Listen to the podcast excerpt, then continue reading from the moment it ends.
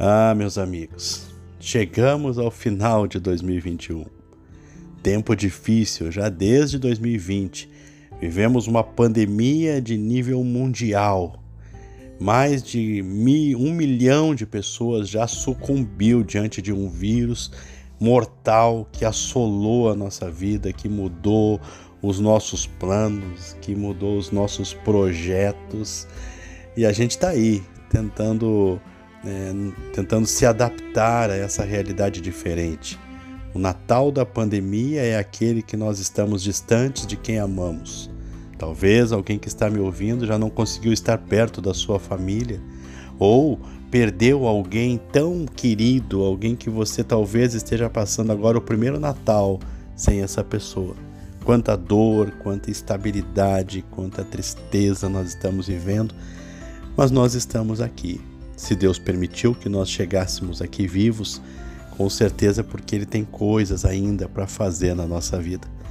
Mas quando eu olho para a Bíblia, mais precisamente Mateus capítulo 2, que fala sobre o nascimento de Jesus, sobre a ida dele para, para o Egito, eu, eu percebo que mesmo que quando Jesus nasceu foi a plenitude dos tempos, ele passou por muitas instabilidades porque lá havia uma pandemia diferente, uma pandemia chamada Herodes, um ditador que dizia para os seus soldados: Olha, vocês vão até Belém, a todos aqueles arredores de Belém, e busque dentro das casas crianças de dois anos para baixo, e quando vocês acharem, tirem para fora das casas e matem todas elas.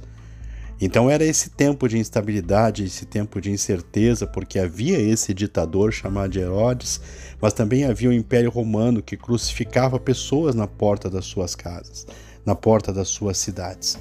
Então Jesus, ele vai ter o seu primeiro Natal nesse momento de instabilidade, nesse momento de luta, de dor, talvez um momento muito parecido com o que você e eu estamos vivendo agora.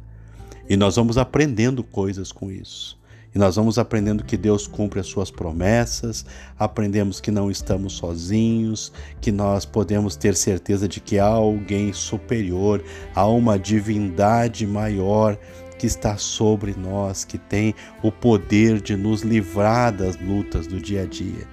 E é interessante que nós percebemos que Deus cumpre as suas promessas.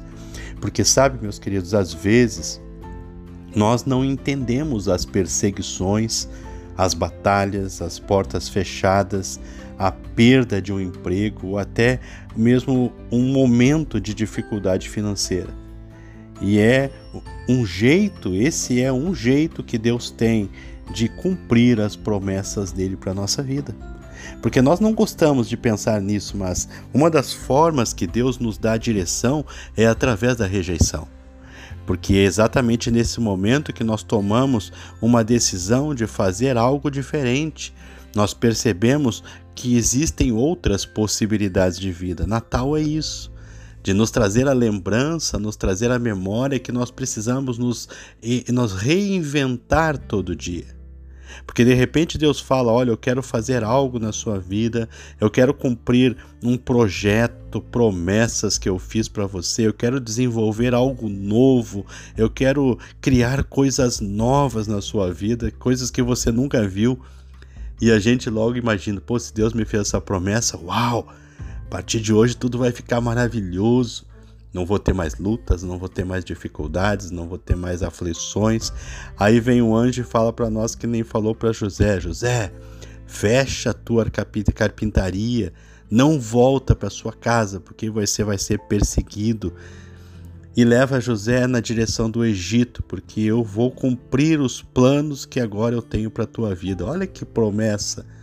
Quando José imaginava que tudo ia ficar 200% na vida dele, parece que a vida toda deu uma reviravolta. Isso acontece conosco às vezes, porque portas fechadas muitas vezes são maneiras que de Deus cumprir as promessas dele.